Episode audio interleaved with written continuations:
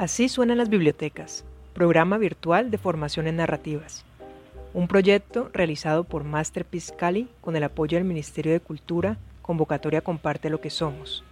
Gracias a la colaboración de la Red de Bibliotecas Públicas de Cali, Masterpiece México y Radio Masterpiece.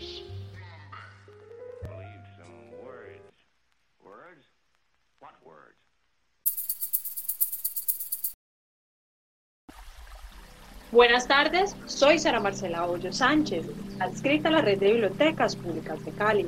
Le damos la bienvenida a tres invitadas. Muy buenas tardes, yo soy María del Mar Arango Solarte. Mi nombre es Diana Sofía Fernández Ordóñez. Y mi nombre es Eliezer Campo Paz. A continuación narraremos un cuento llamado Amigas Inseparables creadas por estos estudiantes del grado quinto de la Escuela Carlos Alberto Sarta. Que lo disfruten. Amigas inseparables. Tres muy buenas amigas que se reunían cada tarde, llamadas Pinky, una tierna osita, Florinda, una intérprida mariposa, y Laura, una tímida gatita. Cierta noche, entre tantas de sus aventuras, estaban jugando muy felices a orillas de un lago. De repente, a lo lejos, avistaron un fuerte movimiento acompañando un estruendoso y feo ruido en el agua, lo cual les causaba mucha curiosidad. Así que se acercaron. ¿Qué es ese ruido? Acerquémonos para ver mejor lo que pasa. ¡Miren! ¡Una ola se acerca! ¡Corran! ¡Ay, no! ¡Miren cómo estamos de mojadas! Amiga mariposa, tú que vuelas, dinos, ¿qué observas y cuál fue la razón de la ola? no es nada peligroso, solo es una lancha transportando turistas. Juguemos que aún podemos hacerlo. Está siendo un magnífico día. En la noche, muy dentro de ella, cuando la penumbra arropaba a la arena y los árboles silbaban contra el viento, el ruido de las hojas generaban un clima de angustia. Sus corazones palpitaban agitados. Tal era su temor que se le refugiaba en sus ojos. Como amigas tomaban sus manos en búsqueda de alguna luz que les protegiera. La noche, las olas y el temor eran una compañía de aquel grupo de amigas, hasta que de pronto un relámpago de la tormenta iluminó a lo lejos una pequeña cabaña. Laura, con su aguda vista, logró percibir la silueta de manera, bajo la noche, agarró a sus amigas y a toda prisa corrió en busca de refugio. Finalmente, agotadas, empapadas, pero felices, habían ganado la batalla la noche. Se miraron a los ojos, sonriendo como amigas, cómplices, y decidieron reunirse en aquella cabaña abandonada para contar cuentos. Pero hubo una tormenta esa noche. No voy a entrar a ese lugar. Tranquila, Pinky, no tengas miedo. Vamos, chicas. O entras o te quedas sola aquí. Yo me quedo aquí. Ok, pues quédate sola. Vámonos, Laura. Ellas entraron a la cabaña y la dejaron sola. Luego de unos minutos escucharon un fuerte ruido y extraño que venía de afuera. ¿Qué fue eso? Creo que fue Pinky que nos quiere asustar.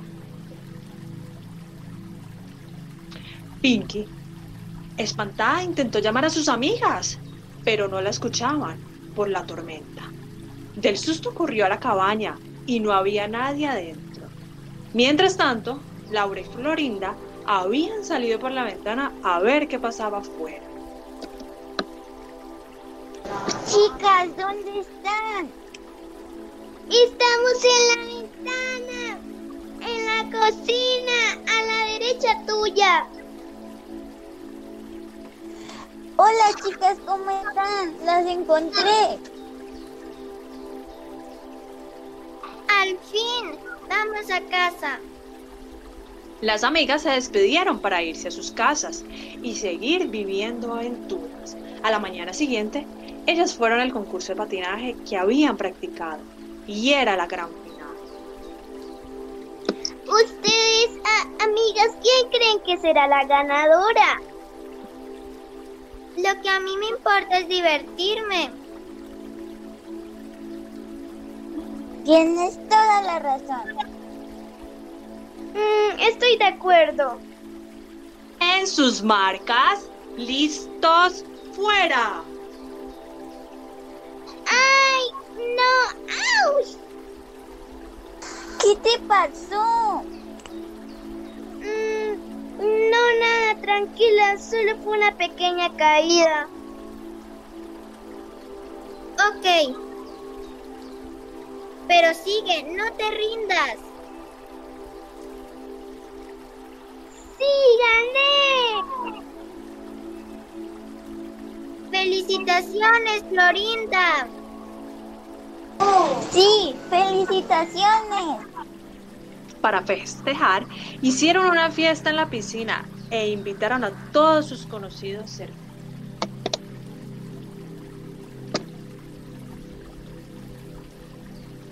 ¡Qué buena fiesta! Te felicito mu- mucho, Florinda.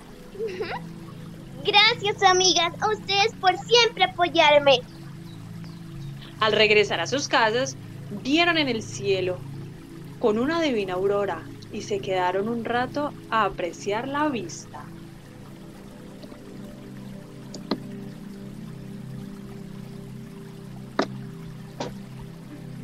Estos días hemos tenido muchas aventuras emocionantes. Las estrellas me traen muchos recuerdos. Mm, por ejemplo, cuando acampábamos con mis padres aquí. Al regresar a sus casas después de mirar las estrellas, se encontraron con una joven humana llamada Aurora. Hola, ¿quién eres? Hola, soy veterinaria y estoy muy interesada en cuidarlas. Ya nos han propuesto esa idea y no ha resultado bien. Después de un tiempo, poco a poco empezaron a tomarle confianza y los protegió de un cazador, lo cual causó que las amigas la apreciaban mucho más y así que las adoptó.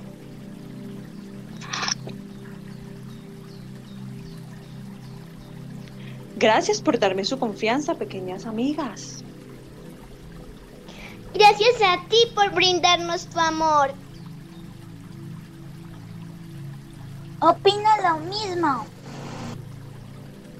Te queremos mucho, Aurora. Después de un largo tiempo, se convirtieron en una gran familia donde compartieron grandes aventuras y momentos únicos. Un día, Aurora invitó a sus tres amigas a conocer la ciudad, lo cual las inquietó mucho. Mm, No, porque hemos tenido una experiencia muy rara en este lugar. Lo que nos pasó allá fue terrible. Nos perdimos. Nosotros queríamos conocer la ciudad, que era lo que era nuestro gran sueño y logro. Pero cuando estuvimos allí, en Jauno, llamado refugio de animales, donde nos metían vacunas, como le llaman ellos, y desde ese momento decidimos escapar por un túnel que hizo Laura. Chicas, debemos irnos de ese lugar. Debemos de escapar. No me gusta estar encerrada en ese lugar tan oscuro donde a veces las personas se llevan a nosotros los animales. Mm, estoy de acuerdo. Laura, tú que tienes garras, ¿puedes excavar un túnel por el cual nosotros podemos salir de aquí? Ok, voy a empezar de inmediato. Yo que tengo alas taparé tu excavación. Pinky, ¿tú me podrías ayudar a tapar? Claro que sí, haré todo lo posible para salir.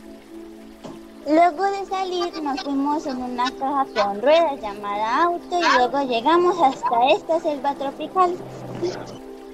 Mmm, ahora ya sé por qué están tan alejadas de la civilización, pero tranquilas, conmigo no les pasará nada de eso. Mmm, está bien. Ok, confío en ti. Sí, Aurora, ya nos has demostrado toda tu sinceridad. En el camino a la ciudad, ellas fueron conociendo parques y lugares turísticos y ya no veían a la ciudad como un lugar peligroso. Así que ya podían sentirse seguras en su verdadero hogar y contentas disfrutando de la linda vista. ¡Qué lindo lugar! Pensé que nunca la podría ver de una manera en la que no me asustara, lo cual hago ahora. Sí, también pienso igual. Nuestro primer encuentro no fue bueno, pero con ayuda de Aurora podemos estar aquí sin ninguna preocupación. Luego, luego regresaron con muchos aprendizajes y experiencias nuevas en la ciudad que nunca hubieran podido tener en la selva, lo cual agradecían mucho. Luego siguieron teniendo aventuras y momentos felices. Y colorín colorado, este cuento se acabó. Por último, nosotros les queremos dar unas pequeñas enseñanzas con mis compañeras hacia la lectura. Nosotros los invitamos a todos ustedes a que lean porque leer es algo muy importante para nuestro aprendizaje, lo cual nos ayuda a desarrollar muchas actividades de lenguaje y competencias y además esto es muy bueno porque puedes elegir el libro que te gusta y puedes enterarte un poco más de. Bueno, mm, también, le, también les quisiera hablar, les quisiera dar una enseñanza que es sobre que sí, que lean mucho porque la lectura los incita a tener mucha imaginación y podrán escribir novelas y libros muy importantes que ayudarán mucho a la literatura, aparte de que desarrollarán algunas de las habilidades y competencias del lenguaje. Sí, también la lectura nos ayudará en un futuro cercano como a conseguir muchos logros que podemos ir desarrollando a lo largo de nuestro tiempo, porque la lectura es algo que nos puede ayudar mucho en todos los sentidos y es una gran distracción para pasar nuestros tiempos libres. Amigos, leer les abre las puertas al conocimiento. Espero que hayan disfrutado este cuento. Los invito a que sigan leyendo diferentes obras literarias, investigando sobre diferentes autores, leyendo géneros literarios. Espero que les haya gustado el cuento.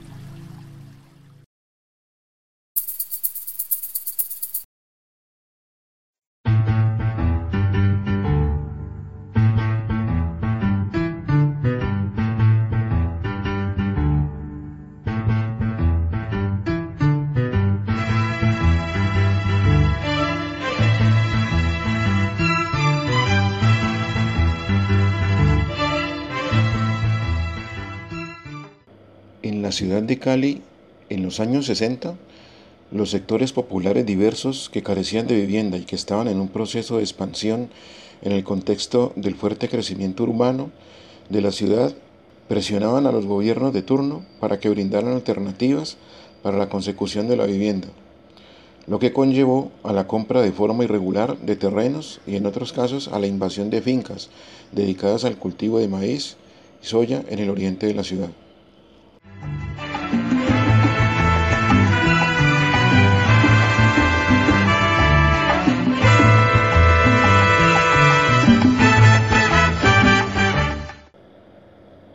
En el año 1966 se constituyó la empresa Invicali, encargada del proceso de urbanización popular en la ciudad. Durante la etapa de expansión de la ciudad hacia el oriente, aparecen barrios que llegan a tener una marcada influencia de población afrocolombiana en las comunas 7, 10, 11, 12 y 16. Barrios como el Guabal, Alfonso López, 7 de agosto, San Marino, Primavera, Independencia, León 13, San Judas, Tadeo y San Pedro Claver, del cual algunos de sus habitantes nos contarán su historia el día de hoy.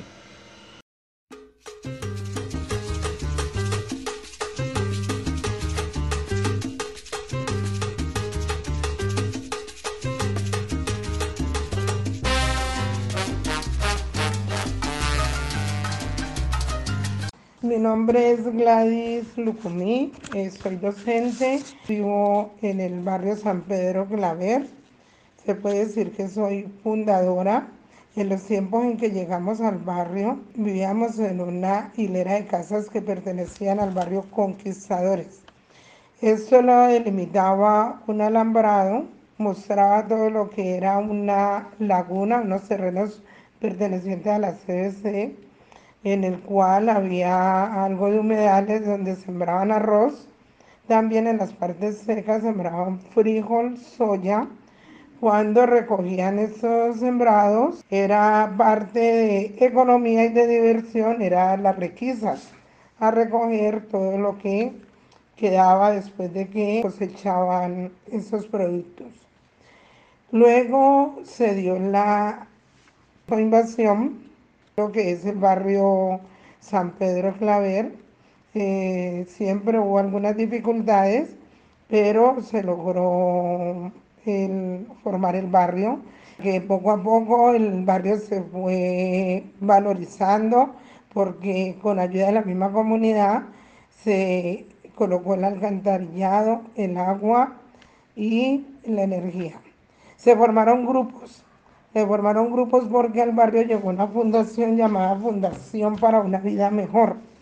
Esta fundación era de suizos. Ellos llegaron pues, a hacer una investigación sobre el barrio ah, y como contraprestación nos daban algunos beneficios. Eh, eh, nos sirvió para formar grupos como el botiquín comunitario, la biblioteca comunitaria, el grupo juvenil. Se trabajó mucho con los jóvenes. Eh, ellos ayudaban a, organizar lo que fue también la escuela, que fue muy importante también porque hubo una líder bien importante en ese grupo que fue la profesora Claudia Ramírez. Sí, realmente el barrio ha tenido una, valorización rápida porque ha habido grupos eh, comunitarios, ha habido juntas de acción comunal que han trabajado mucho por la comunidad.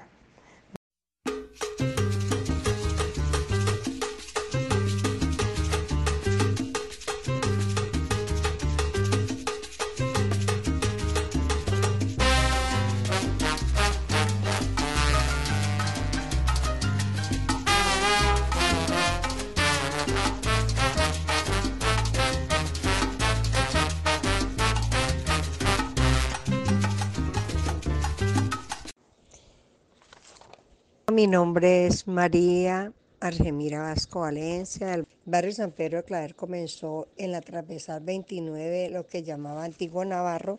Ahorita ya es donde pasa el mío. Em, en las noches, pues las personas en vista que tenían tanta necesidad de donde vivir y no era gente pobre y no tenían empleo ni nada de eso, entonces ellos cogían pequeño, pequeño lote, pedacitos de tierra, y ellos invadían, hacían unas, unos cambuchitos, cambuches, pues que llamamos siempre, que los hacían de esterilla y todo eso. Entonces al otro día por la noche los hacían y la verdad que eh, pues se invadían eso de la necesidad pues que tenían tan horrible. Entonces la verdad que al otro día pues amanecía mucha gente ya viviendo en ellos. Eh, la mayoría eh, dependían de, ellos mismos, eran desempleados, eran constructores, aseadores, trabajaban en casa de familia, todo eso así.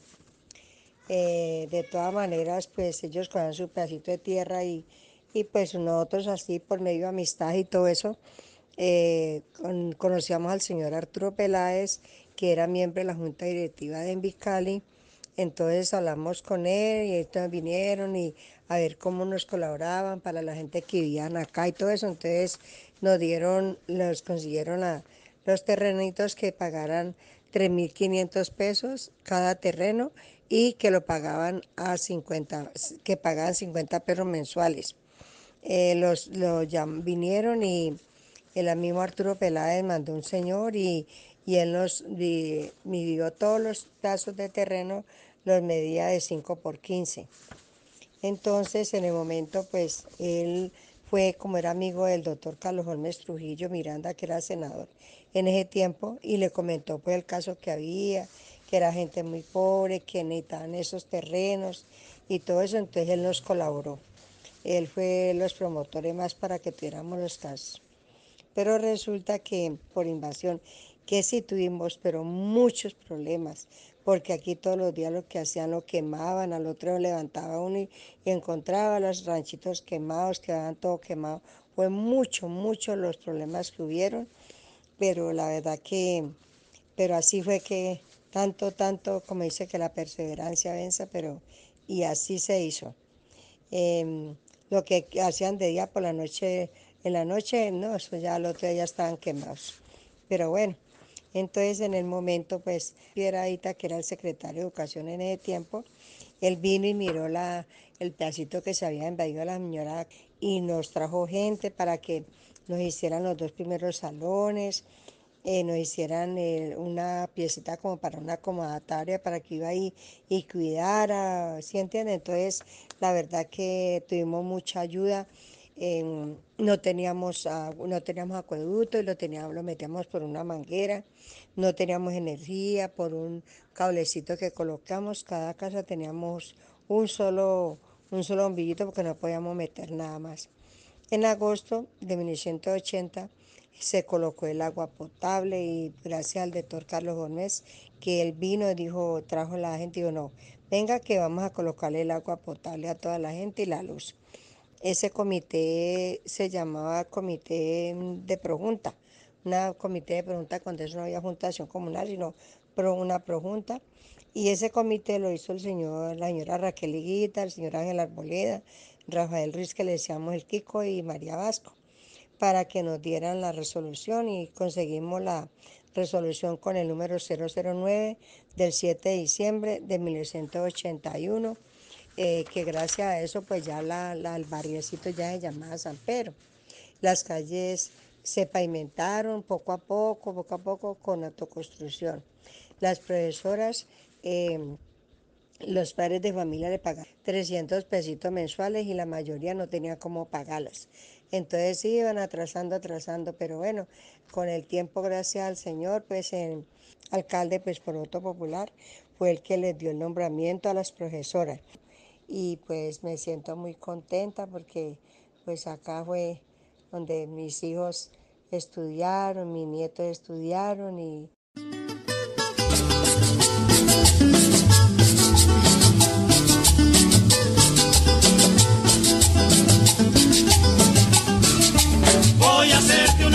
en el aire, solamente para que vivas tú. Voy a hacerte una casa en el aire, solamente para que vivas tú. Después le pongo un letrero muy grande, de nubes blancas que diga da luz. Después le pongo un letrero muy grande, de nubes blancas que diga da luz. Soy María Claudia Ramírez Mosquera, eh, actualmente docente de la Escuela San Pedro Codenal. Te voy a contar la breve historia de la creación del barrio y de la escuela. Más o menos en el año de 1982 era un terreno de la CDC, el cual fue invadido por unos habitantes que venían de la costa pacífica y de allí del, del Chocó. Ese terreno se llenó de esos pobladores y hacían casas de bareque con techos de cartón, terreno que no se podía invadir porque era de la CBC. Los habitantes no escucharon los consejos de esos funcionarios que venían cada rato al terreno a decir que no podían continuar invadiendo porque muy pronto iban a ser desalojados. En el centro del barrio, a un ladito más o menos, se construyó una caseta, la cual fue hecha por la comunidad. Se la asignaron para que construyera una escuela, creara una escuela. Bueno, estábamos en esa situación cuando llegó un funcionario que mandó el gobernador Manuel Francisco Becerra con un megáfono que había que desalojar el terreno porque se le iban, la iban a tumbar, puesto que no se podía hacer más cambuche porque todo era ilegal.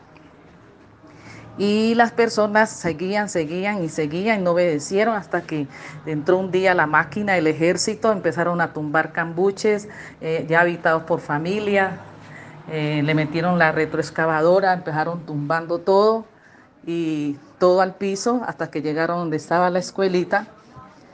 Yo como ya tenía un anuncio de que eso iba a suceder, yo había hecho unas banderas y, ya teníamos todo preparado para cuando vinieran a tumbar, salíamos y cantábamos el himno nacional con los pocos niños que tenía allí. Lo hicimos y cuando ya llegaron a la escuela, no continuaron tumbando, porque allí había una escuelita. Por eso es que dicen los habitantes que la escuela fue la del triunfo. Por haber tenido esa escuela, se llegó a la negociación eh, de la CBC con Invicali para que eso fuera loteado. Me impactó en que el hecho de que el ejército tumbara los cambuches habitados por familia. Todos sus enseres al piso, tumbaron todo, dañaron todo. Y eso me impactó, que hasta hoy lo recuerdo, la injusticia del gobierno, pero pues había un dueño y ese dueño tenía mucho poder, que era la CBC. Eso ha sido una de las cosas que nunca se me olvida. Muchas gracias.